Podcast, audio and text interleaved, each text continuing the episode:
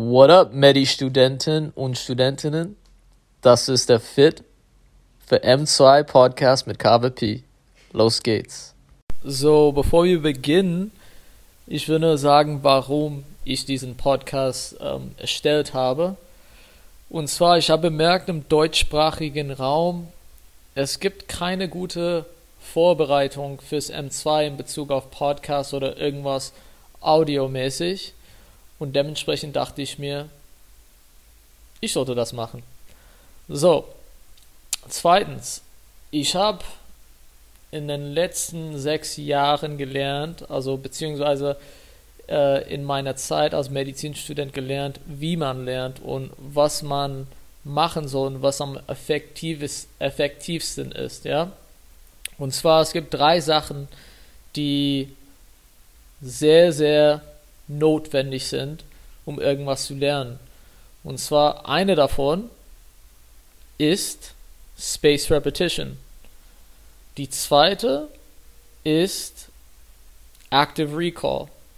Und der dritte ist Assoziationen bilden oder Zusammenhänge finden zwischen Sachen, die du schon kennst äh, und neuen Sachen, die du lernst. Ja? Und diese Podcast hoffentlich erfüllt alle drei von diesen Kriterien. Und ja, dann auch dazu wollte ich sagen, dass dieser Podcast ist eher für, wenn man Sport macht, man kann es einfach hören, wenn man Klamotten faltet, wenn man Geschirr spült, damit man irgendwas ähm, Relevantes wieder hört und dementsprechend hoffentlich hängt es im Gehirn bleiben danach, damit ihr bei der Prüfung bereit seid, die richtige Antwort zu kreuzen. Okay, die erste Folge geht um Nebenwirkungen von Medikamenten. Okay, los geht's. Ein 27-jährigen Patienten kommt in die Klinik und beklagt über rechtsseitige Oberbauchschmerzen.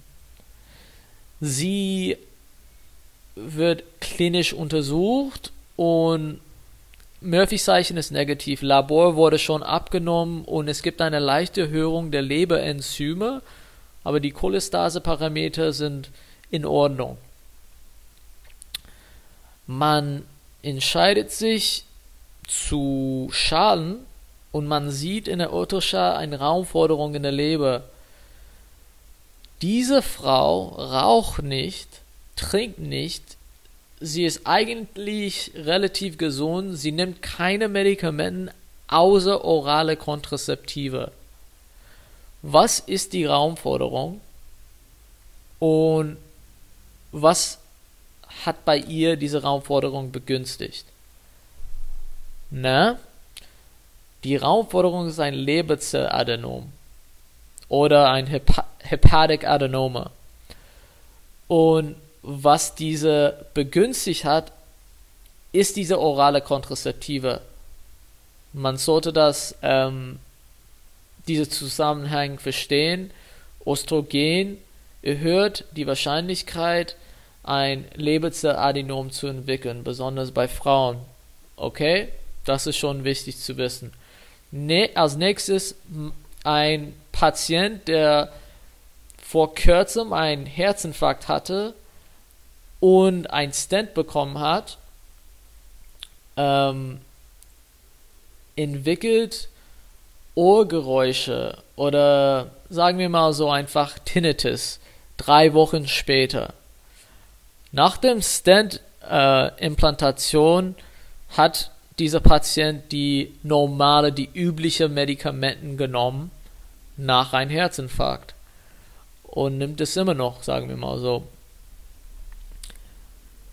Warum hat dieser Patient oder was hat diese Tinnitus verursacht bei diesem Patient? Die Antwort ist ASS. Aspirin eine Nebenwirkung von Aspirin ist Tinnitus. Was kann auch Tinnitus verursachen? Kinedin. Kinedin ist ein Typ 1a Antiarrhythmiker, beziehungsweise ein Natriumkanalblocker. Okay, und was ist auch keine Nebenwirkung, sondern eine Krankheit, das äh, assoziiert ist mit Tinnitus? Menier. Also Morbus Menier.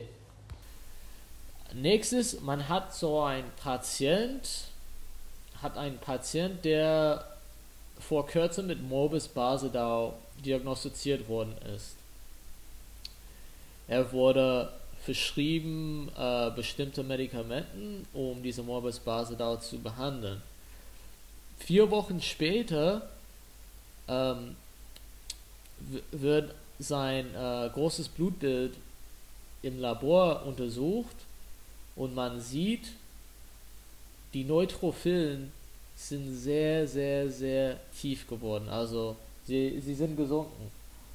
Was ist die Ursache davon? Das hier ist Agranulozytose. Was hat das für Ursache?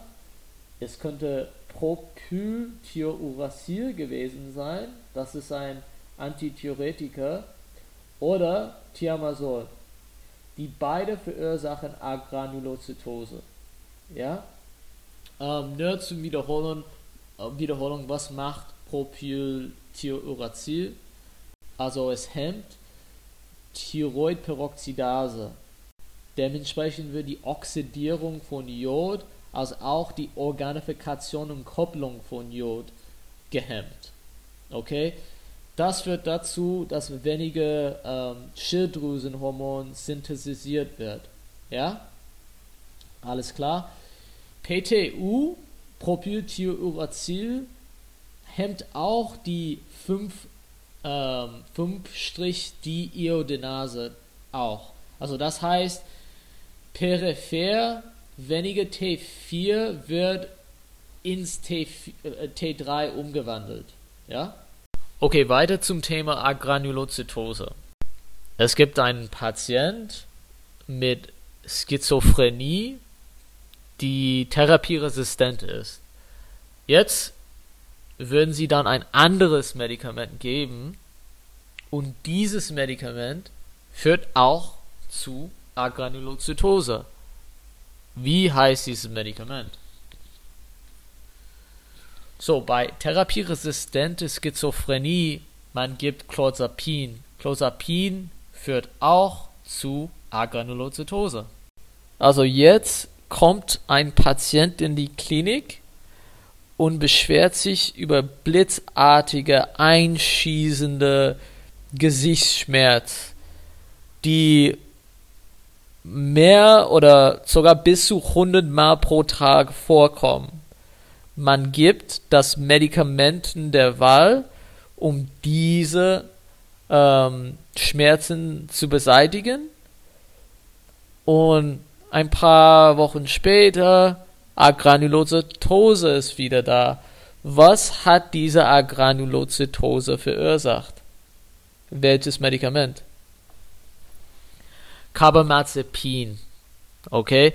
Carbamazepin gibt man als Mittel der Wahl, um äh, Trigeminusneuralgie zu therapieren. Jetzt haben Sie einen Patient mit arterieller Hyper Hypertonie und Sie ähm, verabreichen ein bestimmtes Medikament, um diese arterielle Hypertonie einzustellen. Der Blutdruck sinkt über Zeit und der Patient ist glücklich, aber sie meinte, dass sie jetzt Wasser in den Beinen hat. Was hat das verursacht und was kann man dagegen tun? Okay, was das verursacht hat, war ein Calcium-Antagonist, ein Dihydropyridin-Calcium-Antagonist, wie zum Beispiel Amlodipin. Amlodipin, eine Nebenwirkung davon ist Ödeme, periphere Ödeme. Was kann man da geben? Gucken wir mal erstmal, warum führt das zu periphere Ödeme? Calcium-Antagonisten führen dazu, dass die Arteriolen weit gestellt werden. Das heißt, mehr Blut, mehr Flüssigkeit geht rein in die Kapillaren. Okay, das heißt, es gibt eine größere hydrostatischen Druck in den Kapillaren. Das führt dazu, dass Wasser bzw. Flüssigkeit in den Interstitium rausgedrückt wird. Okay? Was gibt man in einem solchen Fall? Man kann ACE-Hämmer dazugeben. Warum? Weil ACE-Hämmer führen dazu, dass die Venulen, also Venules, sagen wir mal so auf Englisch, weil das meine Muttersprache, die werden weitgestellt. Das führt dazu, dass die hydrostatischen Drücke in die Kapillaren senken. Das heißt, es wirkt, ähm, was die Calcium-Antagonisten verursachen, entgegen. Das heißt, man kann ACE-Hämmer dazu geben, um diese periphere Ödem äh, zu stoppen. Jetzt hast du einen Patient mit Pelvic Inflammatory Disease. Also auf Deutsch, das ist äh, Cervicitis, Cervicitis, Endometritis und Adnexitis, äh, alles zusammen, sagen wir mal so. Ja? Und dann, sie wurde therapiert. Ja? Aber mh, hm, zwei Tage später oder drei Tage später ist sie zum Strand gegangen und dann hat sie eine krasse Sonnenbrand entwickelt. Und sie meinte, das kann nicht möglich sein. Ich gehe sogar oft im Schwimmbad oder ich gehe oft äh, auf dem Strand und ich kriege nie so äh, solche Sonnenbrandbrände, keine Ahnung. Okay? Was hat das verursacht? Hm, lass mal denken. Es war sogar Doxycyclin. Man hat Doxycycline benutzt, um diese Pelvic Inflammatory Disease zu behandeln. Und Doxycycline führt zu Photosensitivität. Okay? Das heißt, Leute können dann leicht Sonnenbrand kriegen, zum Beispiel. Was sind andere Medikamente, die äh, zu Photosensitivität führen können? Denk mal an diesen Spruch. SAT for Photo. Sulfonamide Amiodaron, Tetracycline und Fluorouracil. Was sind Beispiele von Sulfonamide? Ähm, was gibt man bei pneumocystis girovecji Infektion, Pneumonie? Was gibt man bei so einer Infektion? Man gibt Clotrimazol oder auf Englisch TMP-SMX das ist eine Kombination aus Tri Trimetoprim und Sulfamethoxazol. Okay? Zweiten ist, wie gesagt, Amiodaron. Äh, wir wissen schon, was das ist. Das ist ein äh, Klasse 3 Antiarrhythmiker. Es ist ein äh, ähm, Kalium-Kanal-Antagonist. Ja? Das dritte, T in SAT4 Photo ist für Tetracycline, wie zum Beispiel Doxycycline zum Beispiel, ja. Das F in SAT4-Photo steht für Fluorouracil und das ist ein äh, Chemotherapeutiker. Die vier Medikamenten bzw. Gruppen von Medikamenten können alle Photosensitivität verursachen. Was ist eine andere Nebenwirkung von Tetracyclin also Teeth Discoloration, also die Zähne werden schon verfärbt, sagen wir mal so. Das könnte eine Nebenwirkung sein von Tetrazyklinen. Okay? Okay, jetzt ein Patient aus Ägypten kommt nach Deutschland und hustet sehr viel. Man guckt mal ähm, das Röntgen an, guckt man sich das Röntgen an und sieht, es gibt schon ein Verdacht auf Tuberkulose. Ja, äh, man nimmt die Sputum und man sieht Acid Fast Bacilli drin. Und natürlich, die Tuberkulose ist bestätigt und man therapiert diesen Patient mit dieser RIPE-Regimen. Rifampin, Isoniazid, ähm, Pyrazinamid und Ethambutol, ja.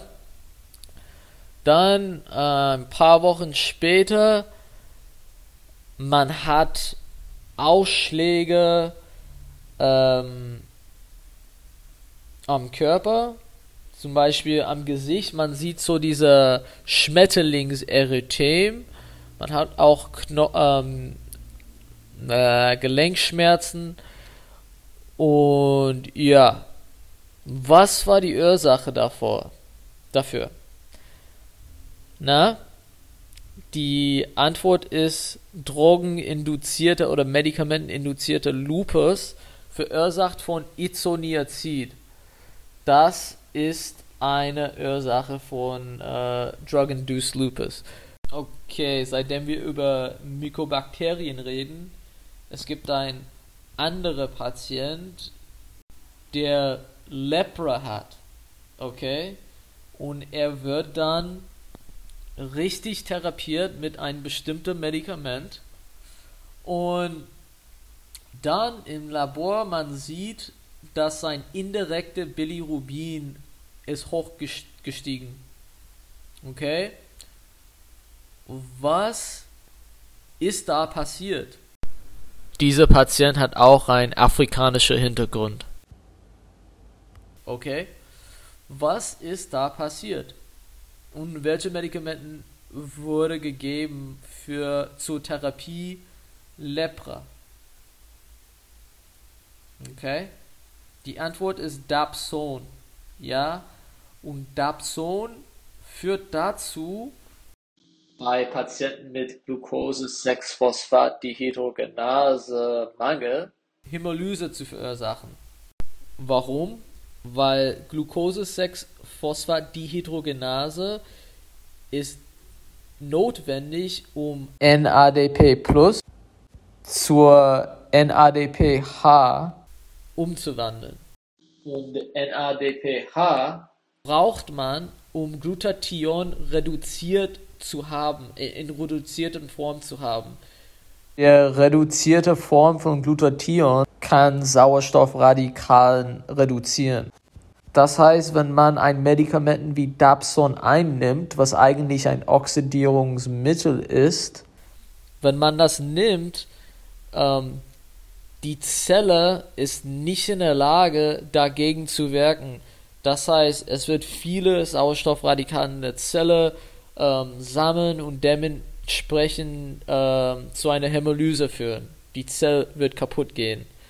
Und das ist, was dahinter steckt. Also Dapson ist ein Oxidierungsmittel, äh, sagen wir mal so. Man kann es so verstehen.